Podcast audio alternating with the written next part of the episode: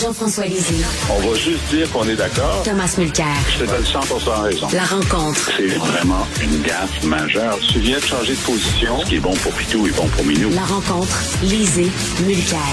Je sais qu'il y a des dossiers autrement plus importants qui se déroulent euh, dans ce bas monde, mais je sais que Tom, t'aimerais, t'aimerais ajouter ton petit grain de sel sur l'affaire de Will Smith.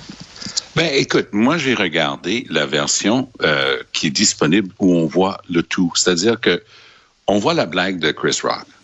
On voit la réaction plutôt souriante, Oui. dans un premier temps, de Will Smith.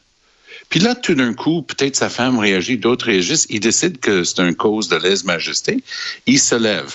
Et lè- lèse-majesté, c'est le mot parce que depuis quand gifler est un truc? Est-ce qu'on est dans la cour de Louis XIV qu'on gifle? Hein? Alors, je regarde Chris Rock. Chris Rock a sa main droite roulée dans une boule, prêt à réagir. Chris Rock aurait toujours mon admiration parce Oui. qu'il a mis ses deux mains dans le dos. Jésus, tu sais, frapper l'autre joue. Lui, il n'en est pas répliqué. Smith reprend son siège. Rock répète It was a joke about G.I. Jane, tu sais, au cas où tu n'avais pas compris Will Smith.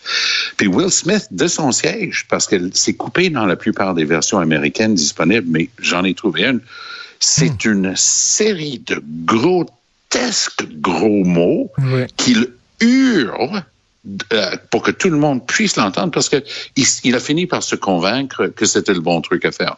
Il reçoit son Oscar du meilleur acteur. Il larmoyant, je m'excuse auprès de l'Académie, machin truc. euh, ah, peut-être je suis devenu le papa un peu dingue dans le film que j'ai joué. Mais je l'ai pas entendu. Peut-être que je l'ai manqué. Je, je l'ai pas entendu vraiment s'excuser comme il faut Du tout. auprès de Chris Rock. Absolument pas. Il s'est absolument pas excusé. Mais- Alors, tu sais, il y a quelque chose qui, qui- qui dépasse l'entendement ici, puis j'ai bien aimé dans ton euh, propos avant que tu dises qui que ce soit d'autre aurait fait ça? Ah, il aurait été sorti Manu Militari.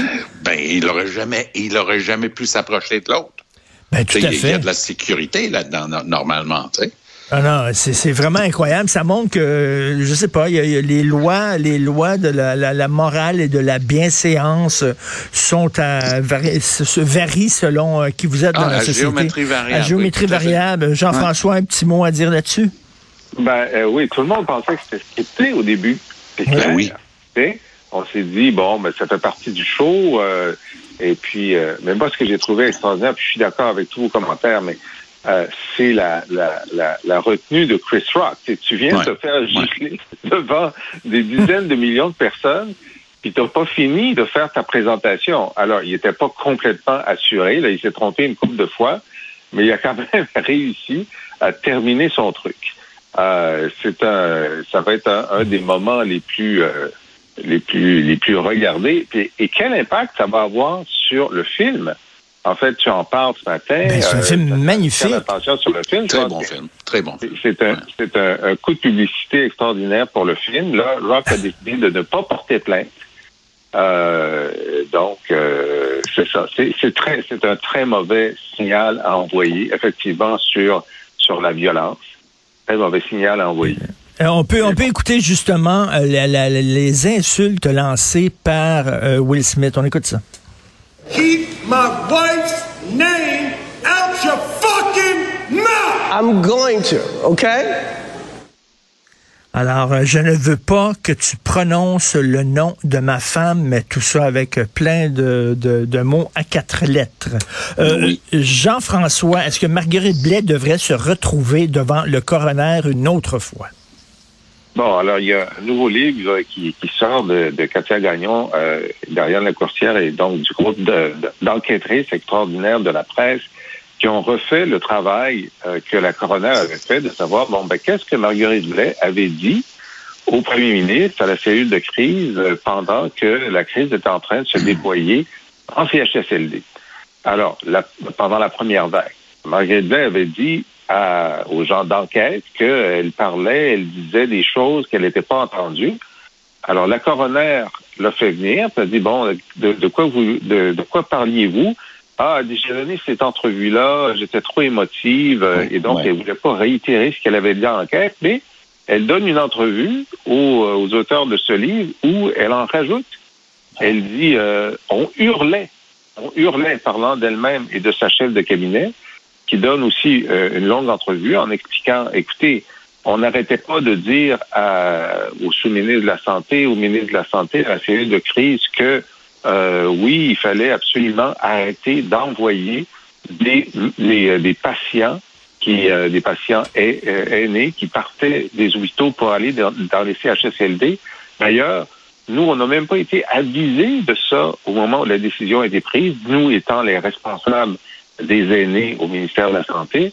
On a juste été informés quand ça a commencé à, à on a commencé à avoir des signaux d'alarme de la part des CHSLD et on leur a dit qu'il fallait que ça arrête. Et la chef de cabinet dit, j'ai failli démissionner à ce moment-là parce que ça pouvait plus durer. Alors, donc ça, c'est des éléments que la coroner n'avait pas. Euh, la coroner n'a pas euh, fait témoigner la chef de cabinet. Et c'est clair que Marie, Marguerite Blais, qui, euh, qui témoignait, je ne sais pas si c'est sous serment ou non devant la coroner, mais euh, certainement, elle n'a pas dit toute la vérité. Elle a, elle a caché une partie de la vérité. Donc, donc Tom, est-ce que, est-ce que, est-ce que la CAQ doit rendre des comptes, Tom? Moi, il me reste exactement trois mois pour gagner mon pari avec Jean-François, à l'effet que Legault n'aurait pas d'autre choix que de déclencher une commission d'enquête. Et je me souviens, il y avait eu un événement euh, d'utilisation d'informations fiscales confidentielles pour fins politiques, partisanes, puis on a poussé, poussé, poussé dans l'opposition, puis finalement, on a eu une, la commission Moisan qui nous a donné euh, raison euh, sur l'élément clé. Alors, moi, je pense qu'ici, avec l'histoire de, de, de Mme Blais, si les partis d'opposition se réveillent et font enfin un travail coordonné, intelligent et, et capable dans les circonstances, Legault va être dans une position très faible. Parce qu'il ne peut pas continuer de prétendre que ce qui a eu lieu n'a pas eu lieu. Mm. Il y a un très bon papier par... Euh, Denise Bombardier s'en va là-dessus un peu aujourd'hui, la question de savoir qui croire tu sais, les études universitaires, mais par des gens qui ont un parti pris à l'affaire. Oui. C'est un bon point de vue, ça. C'est intéressant ce qu'elle soulève là-dedans. Alors, on est en plein là-dedans ici. On est en train de se demander, OK, qu'est-ce qui s'est passé? Moi, j'avais écrit un papier dans McLean's où j'avais expliqué que le Québec avait fait défaut d'appliquer les mêmes règles que, les, que la Colombie-Britannique et d'autres provinces, disant c'était interdit de se promener d'un centre à un autre, parce que c'était ça ce que les Italiens avaient suggéré, puis ça a été suivi, sauf au Québec. Et là, ils disaient, non, non, on l'a, mais on ne l'a pas vraiment appliqué. C'était du bouilli pour les chats. Alors, avec ce truc-là, il y a quelqu'un qui était un médecin en plein milieu de la crise qui m'a contacté. Il dit, tu as un bout de l'histoire, mais il dit, la vraie histoire, c'est le transfert des, des personnes âgées vers les CHSLD. Il dit, c'est ça le début de l'hécatombe. Il n'y avait aucune mmh, préparation. Mmh. C'était complètement improvisé. Et c'était quelqu'un de très connu, là, de très, très, très sérieux. Alors, moi, j'ai l'impression que Jean-François a tout à fait raison. Il faut rouvrir l'enquête de la, de la coroner, à tout le moins. Et sinon, il va falloir que le go tienne une vraie commission d'enquête. Une vraie commission d'enquête, effectivement. On peut pas. Je, vais le dire simplement. Tu sais, ça fait 44 ans que je suis avocat. Je peux juste te dire que c'est une grande révélation que j'ai eue. On peut pas dire une chose et son contraire et que les deux soient vrais.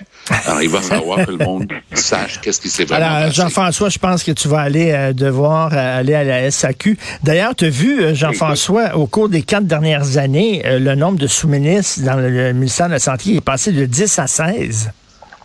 Oui. oui. Écoute, euh, moi, je pense qu'il faut écouter la bande parce que notre, notre pari, c'était qu'il y aurait une commission d'enquête qui serait déclenchée avant le printemps.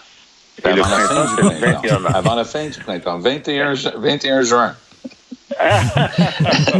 je pense que je vais la gagner quand même. Euh, mais effectivement, dans, dans, dans l'extrait du livre qu'on a lu dans, dans la presse, il y, a, il, y a, il y a des membres de la cellule de crise qui parlent et qui disent euh, que, euh, à, à, que Marie Blais répétait à, un certain nombre de fois qu'il allait avoir des problèmes dans les CHSLD et qu'on lui disait, ben, tu dis toujours la même chose. Puis euh, le goût se retournait vers son, le sous-ministre de la Santé, et Gendron, qui disait, oui, oui, mais les CHSLD sont habitués à, oui, à, oui. à assumer oui. les infections. Et c'est comme si, donc, il y avait les deux points de vue, puis, il croyait pas Marguerite Blais, il croyait le sous-ministre de la Santé. Alors, il y a un problème aussi de, de biais de sélection de la part du premier ministre oui, oui. face à, à, celle qui disait vrai et celui qui était euh, qui a donné une fausse information, finalement. Ouais. Tout à fait. Qu'est-ce que, qu'est-ce que tu penses du nombre de sous-ministres qui a augmenté dans le système de santé, euh, Tom? C'est jamais une bonne indication de performance. Hein? Si on est en train d'ajouter des postes à ce niveau-là, c'est qu'on pense qu'en en multipliant les intervenants avec un titre comme ça, ça va aller mieux. C'est exactement le contraire. Il y avait des chemins de fer là, dans le temps qui avaient justement une trentaine, une quarantaine de vice-présidents.